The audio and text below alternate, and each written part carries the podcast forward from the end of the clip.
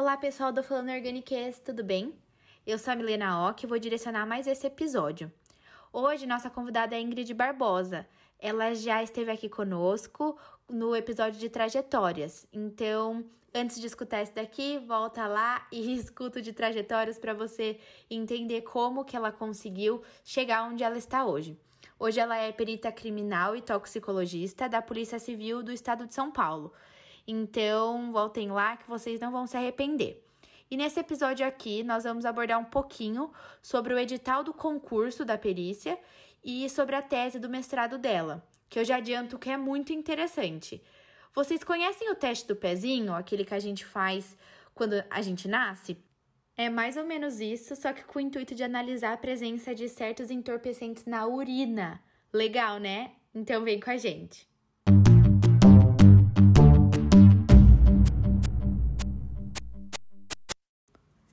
Ingrid, então para começar, eu queria saber um pouquinho sobre o edital do concurso que você prestou para o estado de São Paulo. É, tinha muita química, quais eram as matérias que você mais focou? Eu lembro que no episódio anterior você disse que você tinha acabado de sair da graduação, né? Não tinha tanto tempo para estudar, mas mesmo assim você tentou e conseguiu. Então, se você puder explorar um pouquinho mais essa parte, porque é uma dúvida que bastante gente deve ter, né? De o que estudar, como começar. Então, é, essa questão da, das disciplinas que caem no concurso variam bastante de edital para edital. É, no edital da, de São Paulo, da Banca de São Paulo, é, caiu química, biologia, física, matemática, mas todos bem a nível, um nível mais ensino médio. É, tem algumas bancas que já cobram um nível mais graduação, mas é, algumas bancas que já têm vagas voltadas para químico, vagas voltadas para biólogos. É, agora, o concurso para São Paulo, ele tinha lá listado é, quais as graduações que poderiam estar concorrendo. É, podia ter químico, bioquímico, é, farmacêutico, então, no geral, carreiras das exatas e da área da saúde e, e a prova foi bem geral. Foi, é, então, caiu química, biologia, física, matemática, nível ensino médio, é, mas também cai noções de direito, então direito penal, direitos humanos, é, caiu uma parte de português, e também caíram coisas mais específicas, como medicina legal, criminalística, criminologia. É, então, na época, eu até comprei para essas matérias, eu comprei um cursinho numa época online e assisti algumas aulas porque era, era algo que assim eu não tinha noção nenhuma.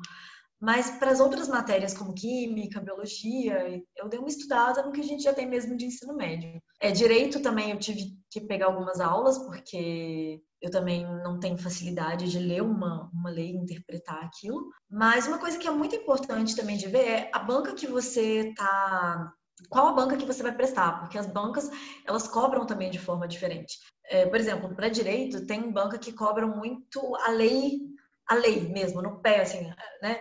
Agora tem outras que já cobram mais a interpretação da lei. Então é importante também você estudar que tipo de banca que é, né? Então é é cada banca uma coisa, tem que dar uma estudada na banca mesmo. Foi me ajudou mais do que estudar a matéria em si. É verdade, então tem tem que se atentar a isso, né? Então, a gente já sabe todo o processo que você passou para chegar até onde você está agora. E aí, você, nesse meio tempo, então, porque demorou quatro anos? Eu fiz todos os processos do, do concurso em 2014 e eu só fui nomeada em 2018. Então, 2015, 16 e 17 foram na espera, né? É, e com certeza você não ficou de braços cruzados, né? Você foi buscar o que iria lhe agregar. Então, se você puder falar um pouquinho sobre a sua tese que você mencionou, que você fez o um mestrado. Já vou dar um spoiler aqui que é bem interessante todo esse assunto. Então, se você puder contar um pouquinho para a gente. Sim, sim. É, o meu mestrado, então, como eu disse anteriormente, né, é, eu queria fazer alguma coisa na área de química forense. Então, procurei o laboratório do, do professor Marcos Eberlin, que tinha também trabalhos nessa área no grupo dele. E lá me apresentaram o professor José Luiz Costa, que estava chegando na Unicamp. é, como docente, mas já era perito criminal, então ele já tinha bastante experiência na, na área, principalmente na área de toxicologia forense. É, só que, como química, né, eu não, não tinha uma base boa de toxicologia, então, para mim foi bem desafiador pegar uma, um mestrado, é, um projeto logo ali na, na toxicologia analítica, né? Mas também bem interessante. É, esse projeto ele surge de uma necessidade, na verdade, que existe dentro da perícia, que de acordo com o Código de Processo Penal, o perito ele tem, é, ele deve guardar material para uma eventual nova perícia. Então, se alguma das partes é, pedir uma nova perícia, contestar o resultado, tem que ter um material para a nova perícia guardado, né? Então, a guarda da contraperícia, geralmente, ela é feita, só que dentro de laboratórios de toxicologia, é, essa guarda do, ela, ela, muitas vezes é dificultada é, por vários motivos, né? Um seria pelo motivo, pelo espaço físico, né? Onde vai armazenar tanta amostra? É, no estado inteiro de São Paulo, é, tem muitas, imagina, tem muitos casos envolvendo é, muitos casos que necessitam de análises toxicológicas, né? Então, é, o primeiro problema é o armazenamento, porque quando você armazena a amostra biológica, né, e no geral sangue e urina aí são os principais, você precisa de um espaço grande, porque eles são armazenados em frascos, onde você tem alguns ml daquela amostra. E outro problema grande é a estabilidade, porque você precisa de uma refrigeração, né, para a maioria desses analitos é, geladeira, congelador, e mesmo assim eles se degradam depois de um tempo. Então, quando você vai lá e faz análise, você já não consegue mais achar é, a droga, né, ou os metabólitos da droga, né? Quando a gente está falando de amostra biológica, seria até mais os metabólitos do que da droga em si.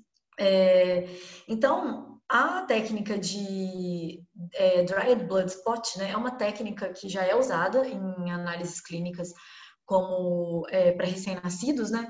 Por exemplo, o teste do pezinho, onde tem um cartão próprio para receber essas amostras biológicas é, geralmente eles já têm os spots, né, que são os círculos delimitados, aonde uma amostra de sangue é depositada ali, né, faz uma perfuração no dedo, uma amostra de sangue é depositada ali, e aquela amostra ela é deixada para secar. Então, você tem uma amostra seca, né, livre de água, onde você não vai ter problema de, de reações como hidrólise, e, e isso vai manter aquela, aquela, aquele analito estável por mais tempo. E já tem, e já, quando eu entrei no mestrado, em 2016, já tinham bastante estudos aplicando essa técnica do DBS e começando a aplicar para análises forenses. Até então é, já era uma técnica conhecida na parte clínica, mas na parte forense tava, é era uma técnica que estava sendo bastante explorada. Então, o Zé Luiz, ele é, me propôs fazer um trabalho com uma alternativa ainda do DBS, que seria o DUS, que é o Dried Urine Spot, que seria uma adaptação para a urina. Então, a gente ia pegar aquela amostra de urina, ia pipetar um volume ali naquele cartão, deixa secando e armazena. E qual que é o intuito? De ver se aquela droga ela vai continuar estável e por quanto tempo e se vai independer da temperatura, né? Então, se armazenado fora da geladeira, na geladeira ou no congelador, aquela amostra consegue ter uma estabilidade. É, para o meu trabalho, a gente selecionou cocaína e maconha pelos motivos é, que, óbvios, né? Tipo, são, são as drogas é, de maior abuso no, no Brasil, né? Então, na verdade, a gente selecionou cocaína, os metabólitos principais encontrados na urina, e o, THC, né? O delta 9 tetraidrocannabinol, e, e, os analitos dele também para maconha. E a gente desenvolveu essa técnica aonde o principal desenvolvimento do mestrado era a forma de aplicar no cartão, né? Que é isso aí é, é importante, né? Qual volume, quanto que você vai colocar naquele cartão ali. E depois a forma de extrair essa amostra quando você precisar fazer uma análise a partir daquela amostra, né? Então a gente desenvolveu para as duas amostras. E outra, e outra parte do trabalho seria testar a estabilidade dessas amostras em temperatura ambiente e com refrigeração num período de tempo a gente conseguiu testar por três meses, teria sido bom se tivesse conseguido testar por mais ainda, né? Mas a gente testou por vários períodos, até três meses, é, e utilizando como técnica a cromatografia líquida acoplada à espectrometria de massas, né? Como uma coisa que é importante falar é que como essas amostras elas, elas são colocadas em microlitros no papelzinho, Na hora de extrair, então, elas vão estar numa concentração muito pequena. Então, é muito importante que você tenha técnicas, assim, é, com detectabilidade muito boa, com limite de detecção muito bom. Então, a cromatografia líquida com espectro, espectrometria de massas, ela fornece o que a gente precisa, né? No geral. Bom, resultado do, do trabalho. Para cocaína, a gente conseguiu um método de, método de extração muito é, bom, muito prático, que funcionou bem. É, não, é, todos, tanto a cocaína quanto os principais metabólitos encontrados na cocaína, eles mantiveram uma boa estabilidade em todos os períodos estudados, né? A gente é, avaliou em 15 dias, 30 dias, 60 dias e 90 dias, se eu não me engano. Não lembro se teve em 45, mas até 90 dias. E tanto em geladeira quanto em congelador ou em temperatura ambiente, ele teve uma estabilidade boa, sem perder é, quantidades significativas. Mas para o THC, a gente não conseguiu obter uma técnica que funcionasse bem, por vários motivos, né? O principal motivo foi que a gente não conseguiu uma extração é, boa no papel e que fosse sempre muito reprodutível. Então, algumas horas extraía mais, outras horas extraía menos. E outro problema também foi a questão da detectabilidade, né? As concentrações do THC encontradas na urina são muito baixas e, e às vezes nas concentrações mais baixas no papel eu não consegui é, analisar no meu equipamento, não me dava uma concentração satisfatória. É, talvez com mais tempo é, teria conseguido encontrar um método de extração que fosse eficiente, né? Estou é, um pouco longe dessa área acadêmica agora, não sei se já conseguiram desenvolver para o THC, até na época que eu estava no mestrado não, não tinham conseguido, e, mas assim, né, apesar de ter dado uma parte do projeto certo e outra não, né, isso acontece. E para mim foi muito útil porque foi onde eu aprendi sobre espectrometria de massas, aprendi um pouco de toxicologia forense, entrei nessa área de das drogas, dos entorpecentes, né? E agora vim para o laboratório também. Então aqui eu trabalho com espectrometria de massas também, só que acoplada à cromatografia gasosa. E diferente do, do meu projeto de mestrado, é, eu trabalho com a droga bruta, não trabalho com toxicologia. Eu trabalho com droga apreendida na rua. É, o que é um pouco mais fácil de trabalhar, né? Porque na toxicologia você trabalha com matriz biológica, que é bem complexo. Geralmente também na toxicologia é, você faz análises mais quantitativas, né? Você precisa de análises quantitativas. É, aqui a gente trabalha com análises mais qualitativas, né? Que são para falar né, se é ou não, qual droga que está presente ali. Nossa, que bacana! É um, processo super longo, assim, mas que agregou muito, muito na, na sua carreira, né? E conseguiu tudo isso, toda essa bagagem. É, eu acho isso fenomenal. Acho que muita gente. E queria te parabenizar por tudo isso. Igual você disse, nem sempre a gente consegue é, êxito em tudo, né? Então, as suas duas suas duas vertentes da tese, uma deu certo, o da cocaína, o da maconha não, do THC, mas você, então, atualmente você não usa a sua tese da, da cocaína. Isso minimizou o problema de armazenamento, né? Então as pessoas utilizam dessa sua, dessa sua descoberta? Bom, eu é, como eu disse, é, o meu projeto foi para a área de toxicologia forense, né? E o meu trabalho, eu trabalho na área de entorpecentes, então eu não trabalho com toxicologia. Então, é, não seria aplicável no que eu faço. Mas essas técnicas, até onde eu sei, elas ainda não têm sido utilizadas. Elas estavam tendo bastante estudo na área acadêmica, mas uma coisa é sair da área acadêmica e entrar na, na, na, rotina, no dia a dia da perícia, eu acho que é uma distância bem grande, né? Às vezes até falta uma comunicação maior entre o meio acadêmico e a, a polícia em si, né? Então, ainda não tem sido empregado, mas assim, tanto o DBS como o DUS são técnicas que podem sim ser estudados. É, e mais explorados, né? Até como eu disse, no meu trabalho, eu só consegui testar até três meses. Eu acho que para ir para uma aplicação prática um dia a dia, é importante também que seja avaliado por mais tempo, é, que seja implementado para mais tipos de amostra. Né? Então, acho que ainda não é uma coisa utilizável no dia a dia, né? mas tudo no meio acadêmico, assim, né? tem que ter muito estudo até chegar naquela parte que, de fato, vai ser usada na, no dia a dia do profissional de rotina, né? Porque para o profissional de rotina tem que ser uma coisa que já está bem consolidada e que seja simples, né? Porque a gente trabalha com um volume muito grande, né? Então, acredito que ainda não é, mas que um dia é possível sim que esse tipo de técnica seja utilizado. É, realmente, tem que entregar bem redondinho para o profissional, né? E, Ingrid, para finalizar, eu queria que você desse uma dica ou um conselho para quem deseja seguir dessa mesma área. Bom, eu acho que quem quiser seguir essa área vai sem medo, porque é uma área super legal, é, que tem vários campos. Então, assim, existem pessoas que fizeram é, química como eu, mas que gostam de ir para rua, não gostam de ficar no laboratório. Então, se você quiser explorar áreas diferentes também da sua área de formação, também você consegue. Mas se você quiser ficar na sua área de formação também, tem campo para sua área de formação, que é para o que eu, eu finalmente acabei vindo.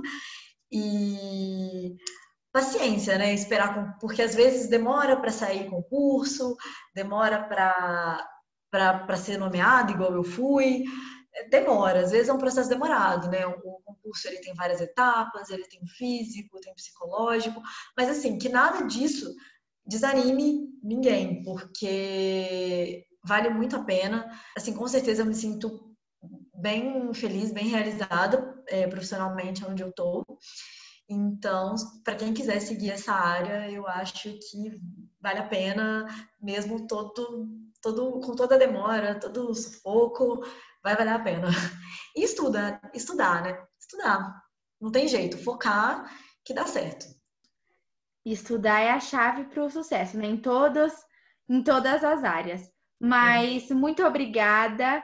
É, espero ter outras reuniões com você aqui nesse canal. Então a gente começou agora essa essa playlist de química forense. Quem sabe você não volta e divide mais um pouquinho da experiência que você tem é, fala um pouquinho mais sobre o que você faz em campo, porque eu acho que isso é assim o que todo mundo gosta de saber, o que é curioso, né? O, o ser humano ele se interessa por, por tragédia, coisa que por apreensão de drogas e aquelas séries que tem de Polícia Federal no aeroporto para capturar esse tipo de, de entorpecente. Então, quem sabe a gente marca mais uma vez uma entrevista com você.